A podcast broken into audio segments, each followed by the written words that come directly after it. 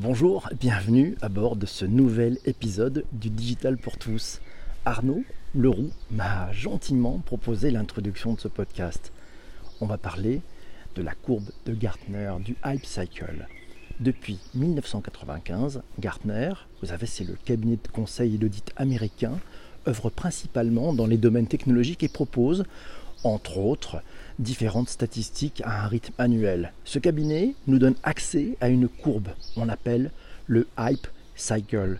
Cette courbe, elle positionne les grandes innovations en fonction des différents paramètres que sont la maturité de cette innovation, le temps qu'elle met à émerger, mais aussi la visibilité donnée à cette euh, innovation.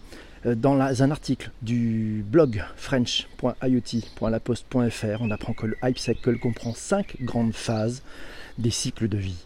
L'innovation trigger, c'est le déclencheur de l'innovation. Il est défini comme une percée technologique.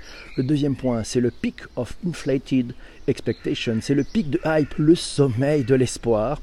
Ensuite, on passe à la troisième phase, c'est le fruit of disillusionment, c'est le gouffre de la désillusion suite aux premiers échecs d'implémentation et à un certain désintéressement du public ou des utilisateurs. Quatrième étape, c'est le slope of enlightenment, c'est la pente du développement éclairé avec les prémices du succès liées à une meilleure compréhension du potentiel réel.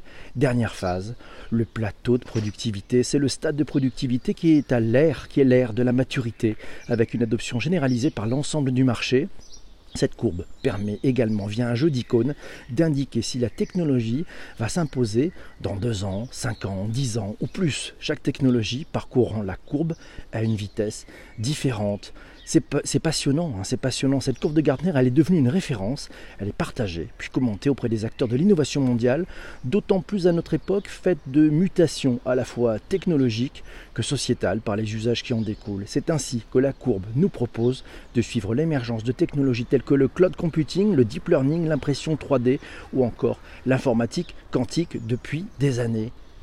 Voilà, si vous voulez en savoir plus sur la question, est-ce que ce modèle de Gartner, cette courbe géniale, est un modèle dépassé ou au contraire une vraie innovation qui marche depuis 1995, allez faire un tour sur les références données dans les notes de bas d'épisode. A très bientôt mes amis pour un prochain épisode de Digital pour tous.